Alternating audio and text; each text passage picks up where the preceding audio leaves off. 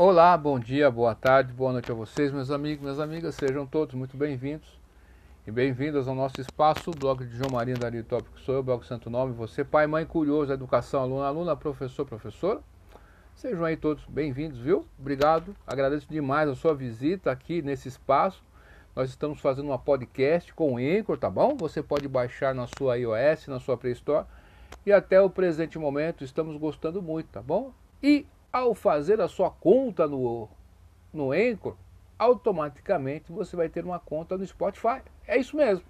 Então você faz sua podcast e vai ser essa podcast compartilhada no Spotify. Interessante ou não? Então, só por causa disso, vale muito a pena. E é gratuito, né? Então, só você baixar na sua iOS e na sua Play Store. Mandar um grande beijo para minha amada Elisângela, um beijão para o meu amado filho, mano, o papai te de montão. E mandar um abraço aí, um alô para meus seguidores aí das minhas plataformas aí que nós temos aí, do, aqui do Anchor, do Spreaker Podcast, do, do Deezer, estamos lá também, né? Que bacana, né? Do Google Podcast, nós também estamos no blog, no YouTube aí. Obrigado, viu? Você que participa do nosso trabalho aí, você que é inscrito no nosso canal no YouTube também no grupo do Telegram. Muito obrigado. E dando continuidade aqui à nossa leitura que fazemos do Dicionário de Filosofia da Educação, de Christopher Wink John Gingell, editora Contexto. Esse dicionário chegamos no verbete número 52. Então, até o presente momento, 51 verbetes, com mais essas 52, já estão lidas aqui. Olha que interessante. Você pode ouvi-lo em qualquer local. Tá bom? Sabemos que tem pessoas que gostam muito desse tipo de conteúdo e de formato. Aqui, nessa leitura, nós temos aqui uma, duas, três, três páginas e um pouquinho. Vamos ter aí uma leitura longa, mas a gente vai conseguir fazer. Vamos lá. Educação moral. Moral Education. No mundo desenvolvido, em função do tempo que as crianças passam na escola, é perfeitamente compreensível a exigência de que as instituições escolares sejam entidades moralmente educativas. Por vezes, essa demanda envolve um pouco mais do que exigir que as escolas apenas reforcem as normas morais e consensuais de uma dada sociedade. Por exemplo, que tenham regras rígidas sobre o bullying e furtos na escola ou na sala de aula. No entanto, muitos comentadores querem que as escolas tenham um papel muito mais positivo. Para alguns filósofos da educação modernos, doutor parênteses para o Dr. Carl de não, C-A-R-R 1991, fecha parênteses, vírgula, a educação moral é o papel essencial das escolas e, portanto, o foco da política institucional. Para outros, parênteses, Strogan, S-T-R-A-U-G-A-H-A-N, 1982, fecha parênteses. Ainda que a educação moral deva coexistir com os outros objetivos principais da educação escolar, é uma área para a qual as escolas podem contribuir de maneira única, decisiva e significativa. A literatura sobre a educação moral é vasta. Há, por exemplo, um periódico inteiramente devotado a uma única abordagem da, da educação moral, a despeito do fato de que esta abordagem particular tenha sido objeto de críticas devastadoras. Ver de Luke, 1979, 1980, fecha parênteses. Assim como é abundante o material teórico que trata dessa área, há também abundância de material prático para uso nas escolas. Vê, por exemplo, o projeto do Conselho Escolar em Educação Moral, McPhail et al., 1972. Porém, se a literatura é vasta, isso não quer dizer necessariamente que seja tranquilizadora o número de comentadores e programas e o fato de que, de que existem diferenças enormes entre as ideias defendidas pode indicar não meramente a importância atribuída à educação moral, mas sim que estamos falando de uma área na qual não há consenso a respeito do que deve ser feito.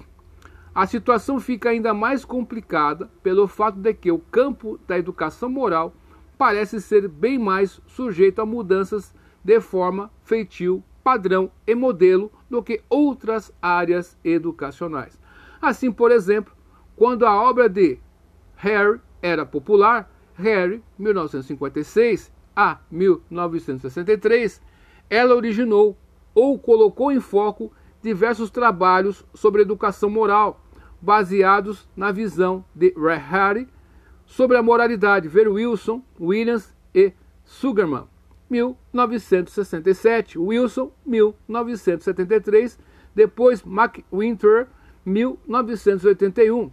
Revitalizou a tradição aristotélica, vieram Lume, enxurradas de trabalhos baseados na linha de pensamento de Aristóteles, D. Carr, 1991, vê Teoria da Virtude. Se há alguns, se há alguns, pode parecer, se há alguns pode parecer confortável, a noção de que as ideias educacionais respondem a mudanças da moda e variações periódicas de forma, feitio, padrão e modelo, ninguém deveria se sentir confortável lidando com a noção de uma moral variável ou suscetível a tendências em voga.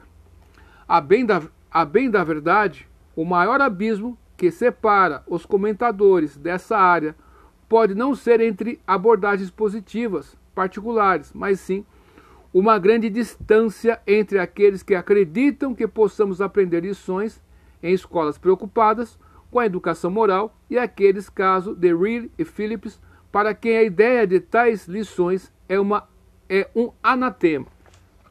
Tá certo?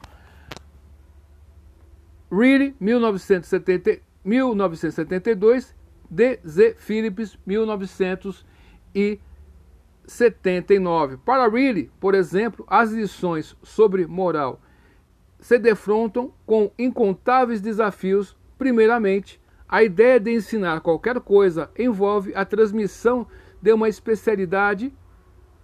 No entanto, qualquer noção de expertise moral parece profundamente dúbia.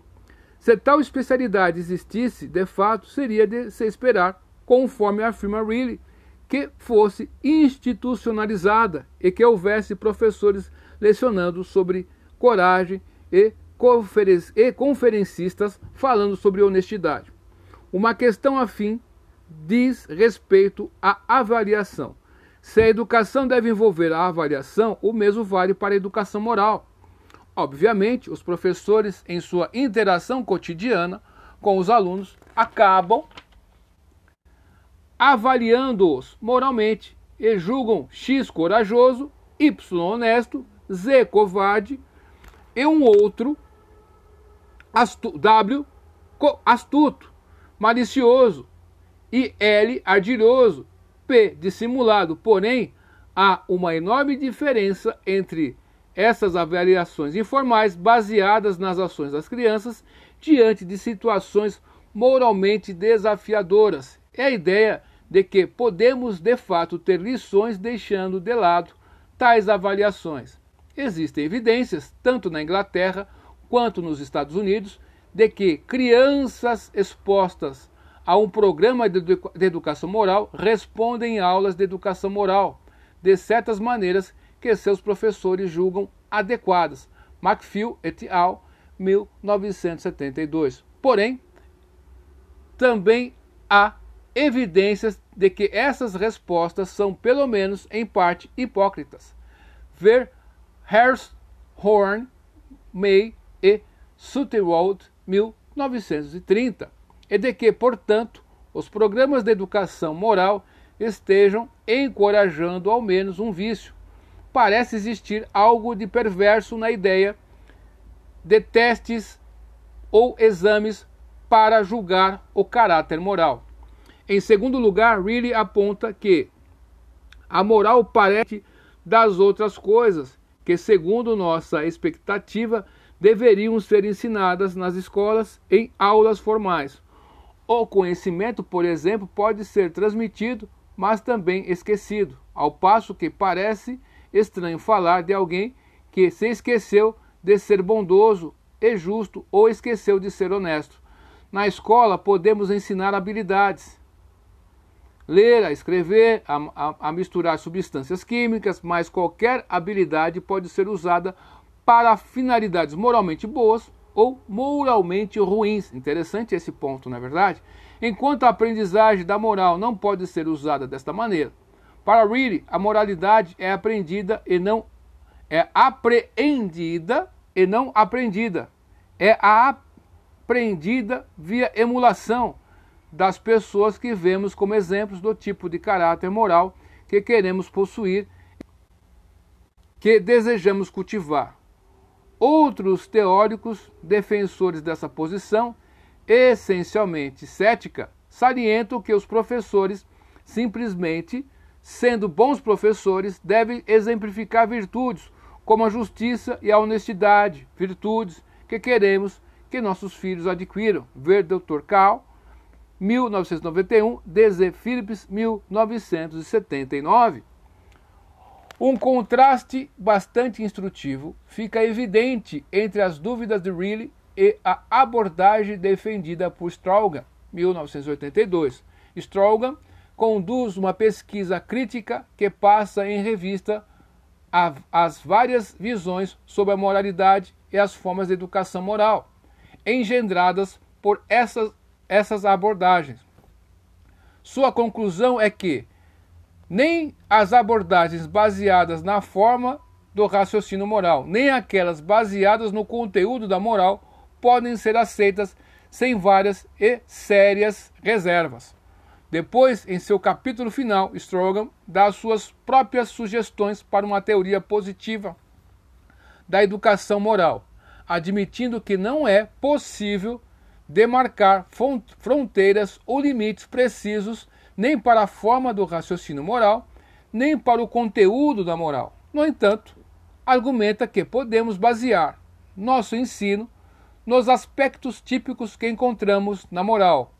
Pode-se contra-argumentar no sentido de que a noção de tipicidade suscita certos questionamentos importantes.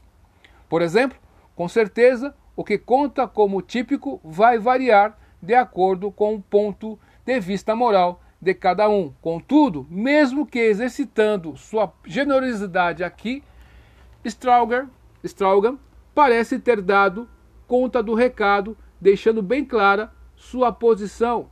Suas su sugestões são então explicitadas em termos de três áreas: ensinar que, ensinar como e ensinar a. Interessante isso, né?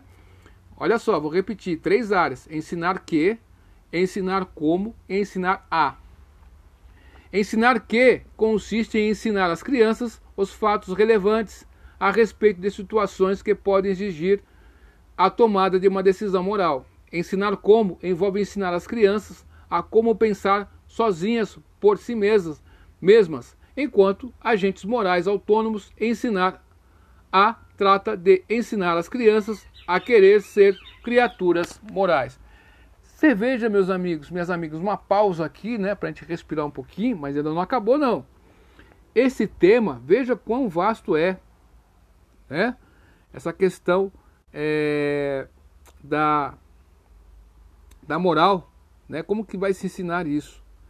Então, meu caro amigo, minha cara amiga, você que é estudante aí da graduação, né, que quer ser um futuro professor ou uma futura, um futuro pedagogo, pedagoga aí, olha só quantos temas para sua, para a sua monografia. É bastante, não é? Então, vamos dar continuidade aqui. O próprio Strogan admite que esta lista é sua implementação estão repletas de dificuldades. Contudo, pode-se dizer que até mesmo suas preocupações mais legítimas subestimam as realidades, as reais dificuldades. Por exemplo, como Strogan parece admitir, qualquer fato pode ser relevante, dado um contexto particular e um ponto de vista moral particular. Acontece que as escolas não têm condições de ensinar todos os fatos, porque o número de fatos é infinito. Por isso, precisam selecionar aqueles que parecem mais importantes. Mas, por certo, é exatamente isso que se supõe que a escola curricular deve fazer, completamente independente de qualquer tipo de objetivo relativo à educação moral. O mesmo tipo de colocação pode ser feito a respeito do item ensinar como. É claro que queremos que as crianças pensem sozinhas por si mesmas, mas, obviamente, esse é um objetivo da educação enquanto tal, e não um objetivo particular da educação moral. No que diz respeito a educar a Straugan, identifica corretamente o papel fundamental que é a motivação deve desempenhar, que a motivação deve desempenhar na moral. Mas, mas sua sugestão positiva é de, de fato pouco mais do que a noção de quem quiser que a criança sejam, que as crianças sejam morais, deve agir moralmente no que concerne a elas.